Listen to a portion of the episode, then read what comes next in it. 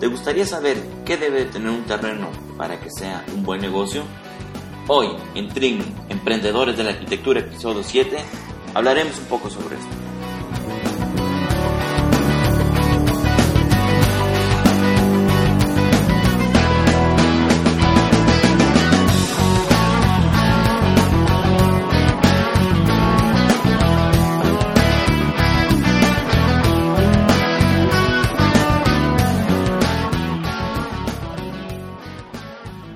A todos, soy el arquitecto Enrico Ochoa de Trignum y bienvenidos al blog de Trignum, Emprendedores de la Arquitectura, un blog en el cual te daremos técnicas, tácticas y herramientas con las cuales puedes llevarte a ti y a tu empresa de arquitectura, construcción o inmobiliaria al siguiente nivel.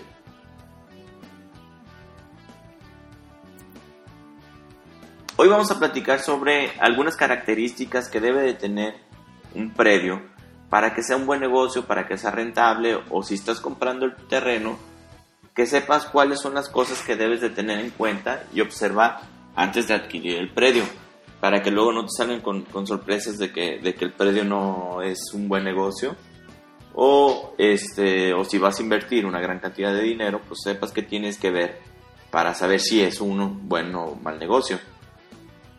Vamos a empezar primero con lo más básico, la ubicación. Obviamente necesitas saber dónde está localizado el predio. Eh, cuáles son las vías de acceso, cómo llegas, en qué municipio están, en qué estado se encuentra. E, ese tipo de cosas son, son cosas muy básicas que prácticamente cualquiera te, cualquier inmobiliaria te va a dar. Entonces aquí no hay mucho, mucho que ver, nada más es ver en dónde está ubicado el predio. ¿sí? El punto número dos, y muy importante, es el medio físico natural. ¿A qué nos referimos con medio físico natural? Es todo lo que ya estaba en el predio antes de que entrara el, ser humano, las cosas de la naturaleza.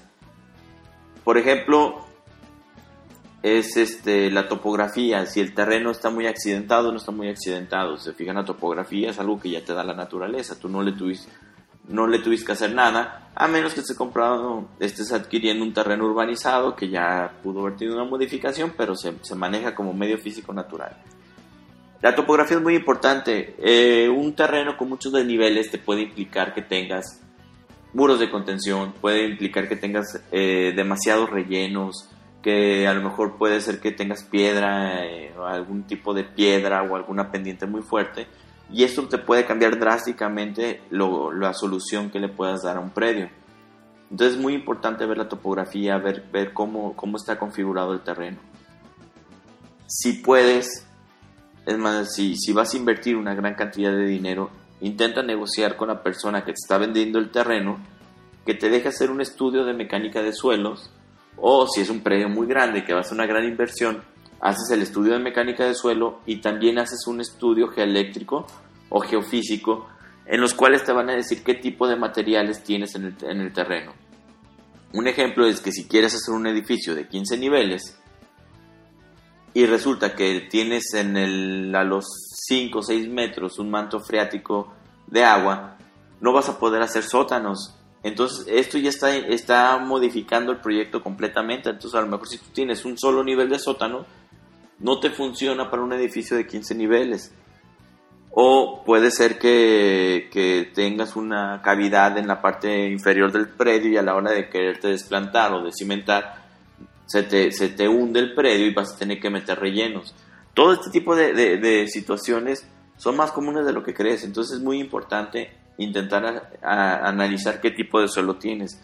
Otra cosa, muchas veces tienes un terreno muy fangoso y este te puede afectar la, estructura, entonces a lo mejor vas a tener que meter algún tipo de, cimentación profunda, algunos pilotes o, algo por el estilo.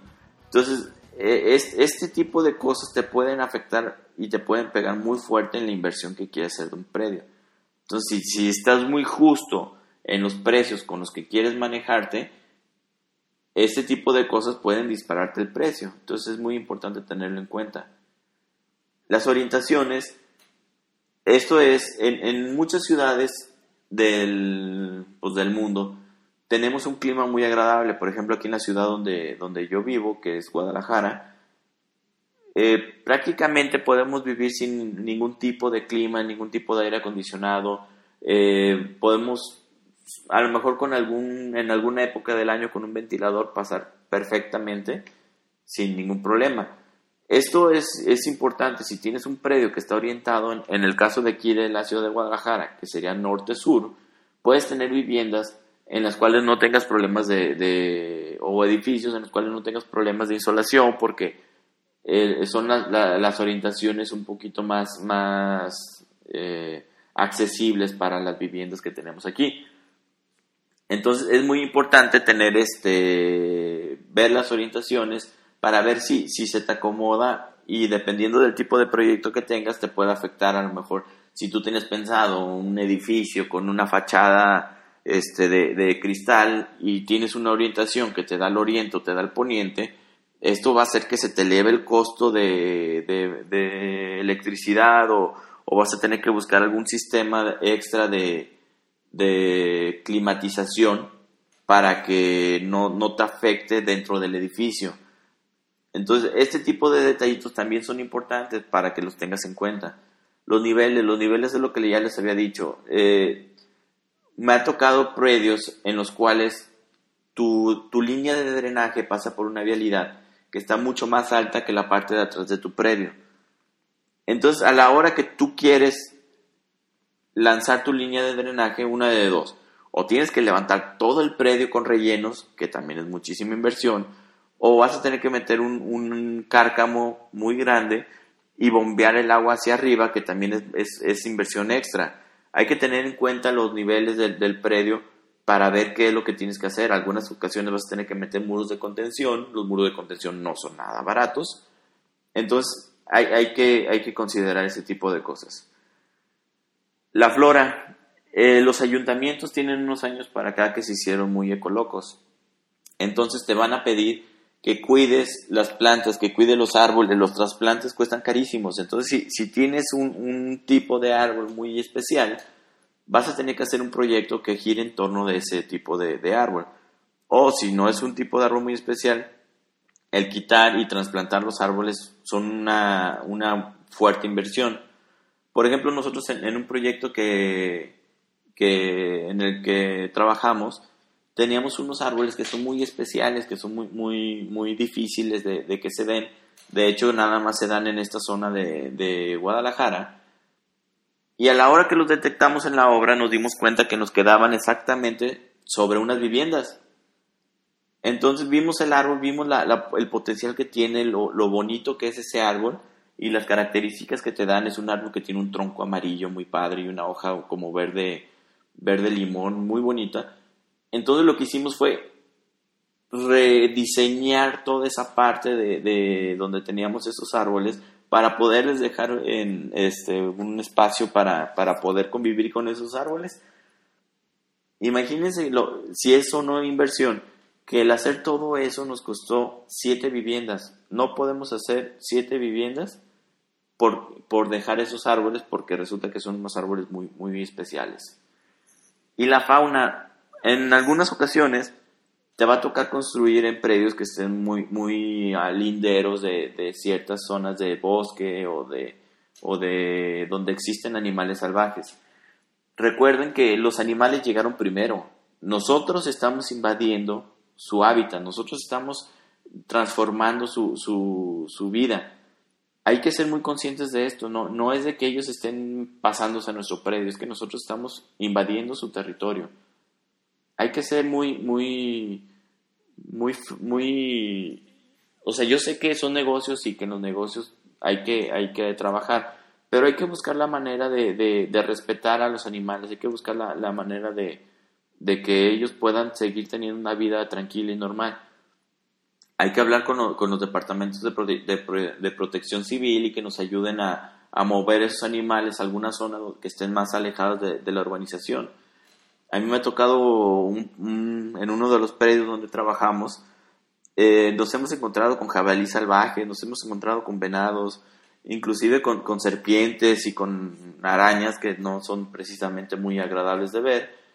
Eh, y, y, ellos vienen y, y, intentan buscar alimento en, en, el predio que estás urbanizando. hay que ayudarles, hay, hay que mandarlos a, a, que los reubiquen en una zona donde no les afecte, donde ellos puedan estar bien y donde puedan estar tranquilos.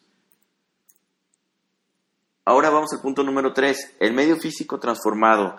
¿Qué es el medio físico transformado? Todo donde ha metido mano el ser humano, todo donde ha estado eh, involucrado el hombre. Las urbanizaciones, las ciudades, los espacios ya urbanizados, los que ya tienen calles, todo eso es medio físico transformado. Entonces hay que, hay que observar muy bien las características del medio físico transformado que están alrededor de tu predio, como serían las vialidades, eh, cómo llegas, cómo sales, qué vialidades llegan, si está pavimentada, si es de terracería, si es empedrado, si es una brecha, si se inunda, si no se inunda, todo ese tipo de cosas son muy importantes que, que las empieces a analizar para ver qué tipo de proyecto tienes que hacer en tu, en tu edificio. Lo normal es que si vas a comprar un predio es porque vas a hacer algo para producir más dinero, es una inversión. Entonces, bueno, del predio del que estamos hablando, a lo mejor estás comprando para hacer una casa, pero también eso es importante que lo sepas. Hay que ver si, si tiene sistema de agua potable el lugar donde vives.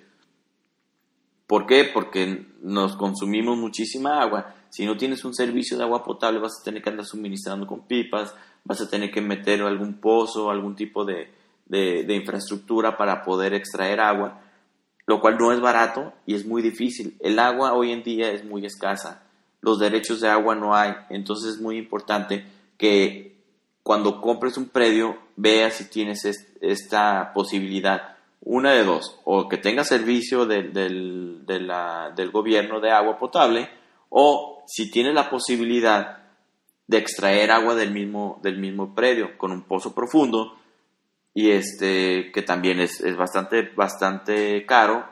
Y una, una cosa chistosa es que en México el único capaz de extraer agua es el gobierno, pero ellos dan unas concesiones.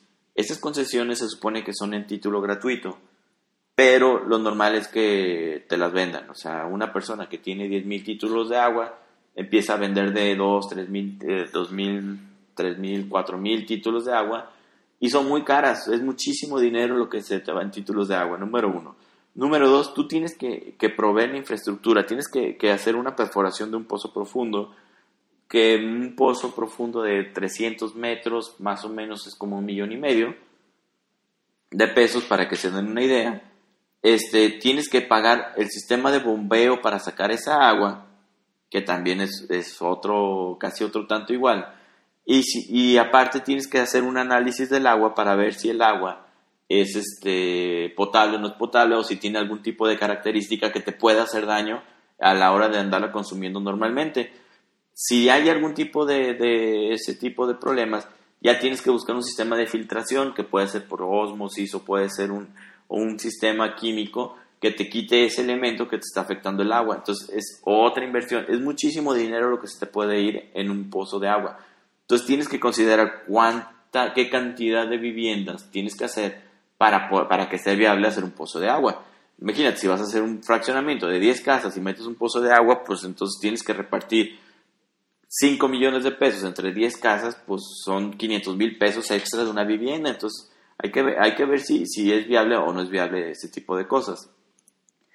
El drenaje, igual, hay que ver si existe un sistema de drenaje que sea proporcionado por el municipio o si no, tú vas a tener que meter una especie de planta de tratamiento, que también es otro problema muy, muy fuerte, porque una planta de tratamiento tienes que utilizar lo que, los residuos para regar o para, o para poner a algún lado, porque no, no te permiten el agua tratada regresarla a los mantos freáticos, porque a menos que le metas un sistema de filtración que te va a salir muy, muy caro. Entonces hay que, hay que buscar la manera de, que, de buscar opciones de drenaje. En nosotros, igual, en otro proyecto que tuvimos, lo que hicimos fue buscar una planta de tratamiento que estuviera muy cerca de nuestro predio, que, que nosotros teníamos un vecino que tenía una, un, campo, una, un campo de golf. Entonces nosotros le proporcionamos el agua a ellos. Ellos, al contrario, ellos les falta agua para poder regar todas sus áreas verdes. Entonces nosotros hacemos un convenio con él, con el ayuntamiento de intermedio, porque también el ayuntamiento tiene que garantizar que, se pueda.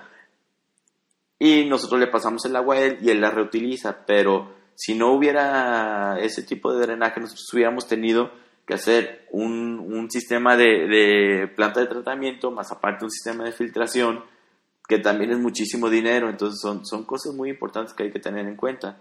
De electricidad, esperemos en algún futuro próximo que, los paneles solares sean muy eficientes, que puedas tener una batería como la de los carros Tesla que ya se están empezando a comercializar, que no tengan necesidad de tener un sistema de, electricidad proporcionado por el gobierno. Pero por, hasta ahorita, hasta este momento, tú necesitas tener electricidad proporcionada por el gobierno. Entonces debes de buscar si tienes algún tipo de transformador o algún lugar donde te puedas conectar en tu predio para no tener que hacer un, para ver cuánto te puede costar el conectar la electricidad a tu predio y que pueda ser viable que, que construyas o no construyas. Hay que ver que tenga los servicios. Gracias, hoy la tecnología actual te permite tener televisión satelital, entonces eso no es mucho problema. Hay que, hay que ver nada más que, que, tengas y puedes tener datos. Esto es un poquito más difícil porque todavía tiene infraestructura terrestre. No, no conozco una empresa que te dé datos este, vía satelital. Pero también hay que tener en cuenta una vivienda que no tiene internet. Es imposible que la vendas. La gente está muy, muy metida en el internet. Y por último, hay que tener en cuenta si tu predio que quieres adquirir tiene construcciones actualmente. Pero muchas veces en, en, las ciudades que empiezan a crecer mucho y que empiezan a tener más demanda de vivienda, es necesario demoler lo que hay ahorita para construir algo nuevo. Entonces hay que, hay que ver cuánto hay que demoler para ver que, que en tus cuentas, en tu, en tu proyecto de inversión, sea viable o no sea viable el construir ahí. Ahora vamos a hablar de las normativas. Prácticamente cualquier municipio o cualquier dependencia del, Estado maneja unas normas en las cuales te rigen y te dicen lo que puedes y no puedes realizar en un predio. Un ejemplo claro es que tú no puedes meter una fábrica, una industria ligera o de cualquier tipo en una zona habitacional, así como no puedes meter una zona habitacional dentro de una zona de industria. Entonces, eh, los, los municipios manejan unas cosas que se llaman planes parciales de desarrollo urbano, o de menos aquí en, la zona del occidente manejan, en los cuales te dicen qué uso de suelo tienes en, cada predio para saber si, si qué puedes y qué no puedes hacer. Es muy importante que si tú quieres un predio que quieres hacer viviendas, pues hay que ver que tengas una normativa que te permita hacer vivienda. A lo mejor puedes comprar un, un predio pensando que puedes hacer 500 viviendas, y resulta que está en una zona de protección por bosque y puedes hacer una vivienda cada hectárea. Entonces hay, hay, que, hay, que, hay que ver, hay que analizar, hay que, hay que ver, este, esto es muy importante, es una clave para ver si es viable o no es viable un predio. Y por último, las documentaciones. Esto también es muy, muy importante porque en una industria en la que se maneja tanto dinero, es muy común que existan los fraudes. Es muy común que, exista gente que se quiera pasar de lista, aprovechándose de la gente que, está metiendo su dinero, está metiendo su inversión a un predio. Me ha tocado, más de las veces que yo quisiera, que ya cuando estamos a punto de, cerrar una, una, compra de un predio que se ve que es una muy buena inversión, mandamos a hacer una investigación sobre el predio y resulta que ese predio lo están vendiendo cuatro personas al mismo tiempo y que ya está vendido tres veces y que tú vas a ser la cuarta, el cuarto afortunado en comprar un predio. Es más común de lo que uno cree. Hay que tener mucho cuidado. los documentos, este, no sé cómo le hacen, pero los falsifican. No sé si existen algunos notarios que estén ahí involucrados en algún tipo de fraude, porque es muy común que te lleguen con escrituras originales de propiedad y al poco tiempo te llegue otra persona y diga, oye, pues sabes que yo tengo, esta es mi propiedad, yo tengo escrituras también. En, un predio me, me, cerraron la obra porque era un predio muy grande donde fusionamos cinco, seis, seis predios, entonces estábamos trabajando. Y en el último predio, cuando ya estábamos empezando a urbanizar, llegó un cuate muy bravo y dijo, ¿sabes qué? No, este, este es mi terreno. Yo tengo las escrituras, aquí están. Pero nosotros teníamos otras escrituras. Entonces se fue un juicio en el cual no pudimos terminar esa etapa del desarrollo en siete, ocho meses en lo que se, se, aclaró si, si era o no era dueño de ese predio. Entonces hay que tener mucho cuidado porque la gente es muy, hay gente muy pasada de lista que, busca cómo defraudar.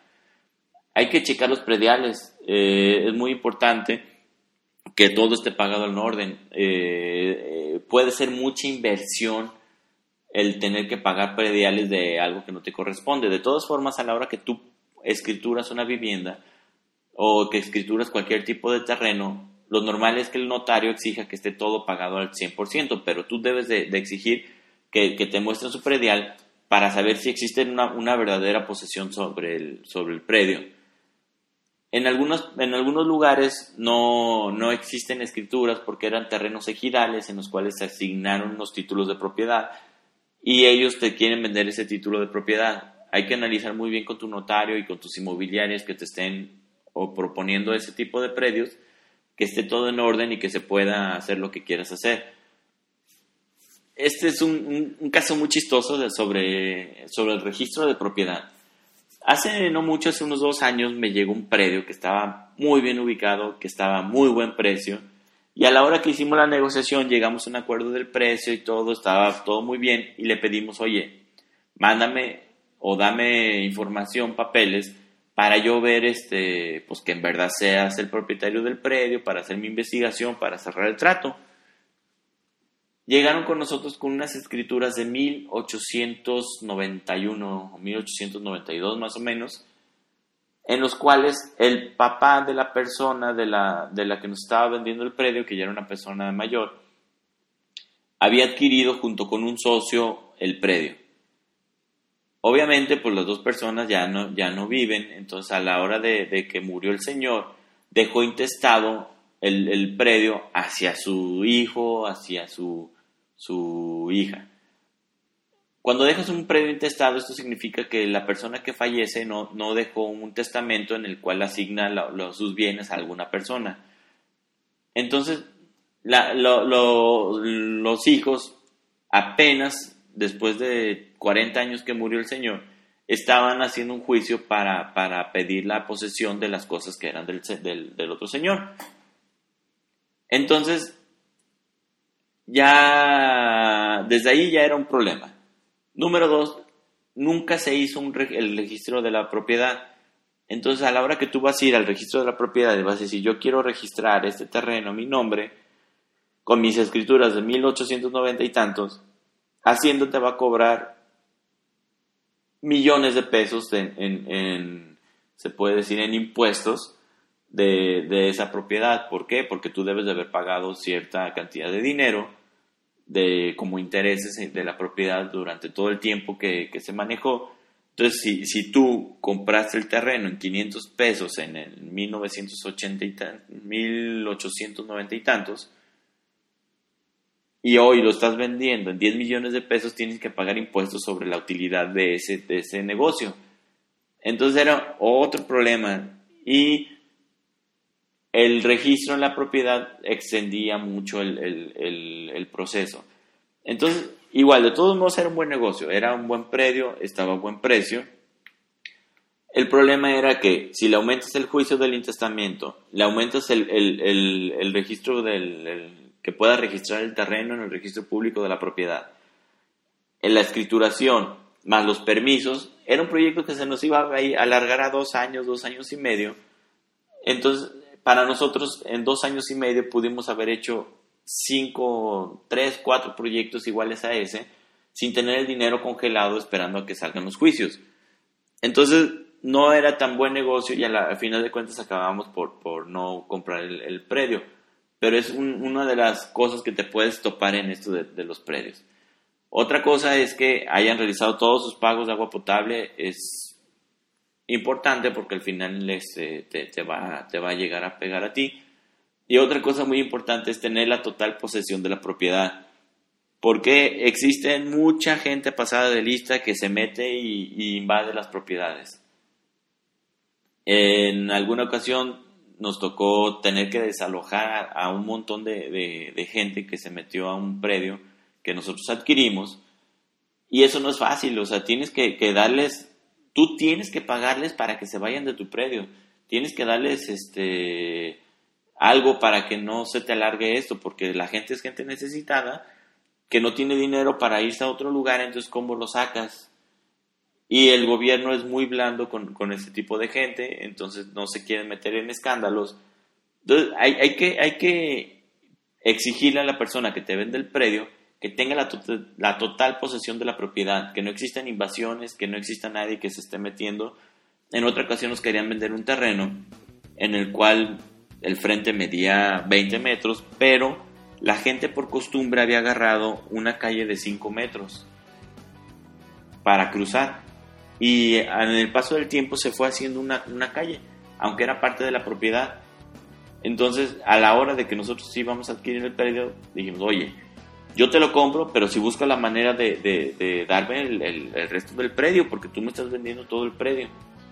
Y por eso no, se adquirió el, el, predio, porque esa persona no pudo hacer que se cerrara una calle que se había hecho por costumbre en la gente que vive ahí. Estas son algunas de las cosas que te puedes encontrar, algunas de las sorpresas que te puedes topar en, esto de la compra de predios pero hay que tener en cuenta, hay, hay que observar, hay que ver qué, qué, cosas tiene, qué cosas no tiene, para que no te, no te encuentres con sorpresas y que en verdad sea un proyecto rentable para ti, para que puedas ganar dinero.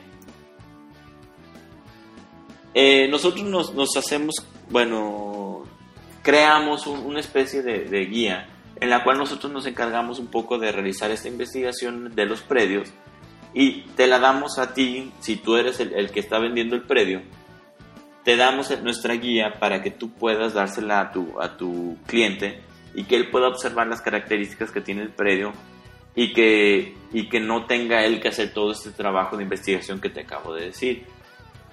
Esto nosotros le llamamos la guía de inmuebles Trignum.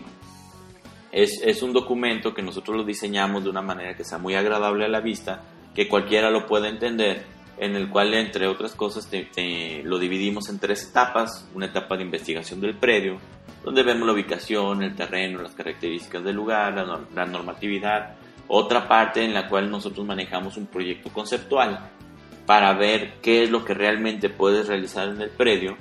Y por último, hacemos un, un análisis de inversión y un estudio de mercado de una manera muy, muy sencilla para que lo pueda entender tu cliente, en el cual vemos qué tan viable qué tan qué, qué, es lo que puedes este, esperar de ese predio y llegar al, al número que te ayude a vender ese predio, que sería la utilidad estimada.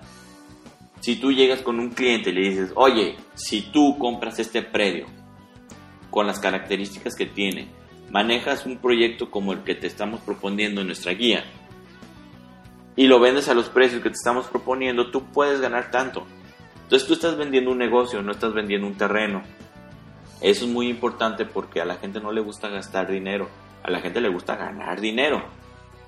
Entonces eso es lo que quisimos manejar con nuestra guía de inmuebles y les este, lo, lo, manejamos en un paquete que está muy, muy padre, muy bien presentado. También te lo entregamos en, en digital para que lo puedas ver desde tu, tu computadora, desde tu tableta, desde tu celular y que la puedes enviar también que tú puedas tener en tu, en tu publicación de, inmueble, puedes, puedes decir, oye, eh, te ven, estoy vendiendo este predio, este predio vale tanto, a este predio le puedes ganar tanto dinero, de acuerdo a nuestro estudio en, en una guía de inmuebles Trignum, que si haces las cosas como te, te la están este, pidiendo, puedes tener una utilidad de tanto. ¿Sale? Bueno, eso es todo por hoy. Eh, me despido no, sin antes eh, pedirles de favor que si les gustó el episodio, ayúdenos a llegar a más gente dejando sus comentarios, poniendo valoraciones 5 estrellas y compartiendo en las redes sociales. También nos puedes seguir en las redes como Facebook, Twitter, Instagram, Google, YouTube, LinkedIn. Búscanos como Trignum. Eh, abajo les dejamos los, los comentarios. Y muchas gracias a ti, porque gracias a ti que nos escuchas, todo este trabajo vale la pena. Nos vemos hasta la próxima. Saludos.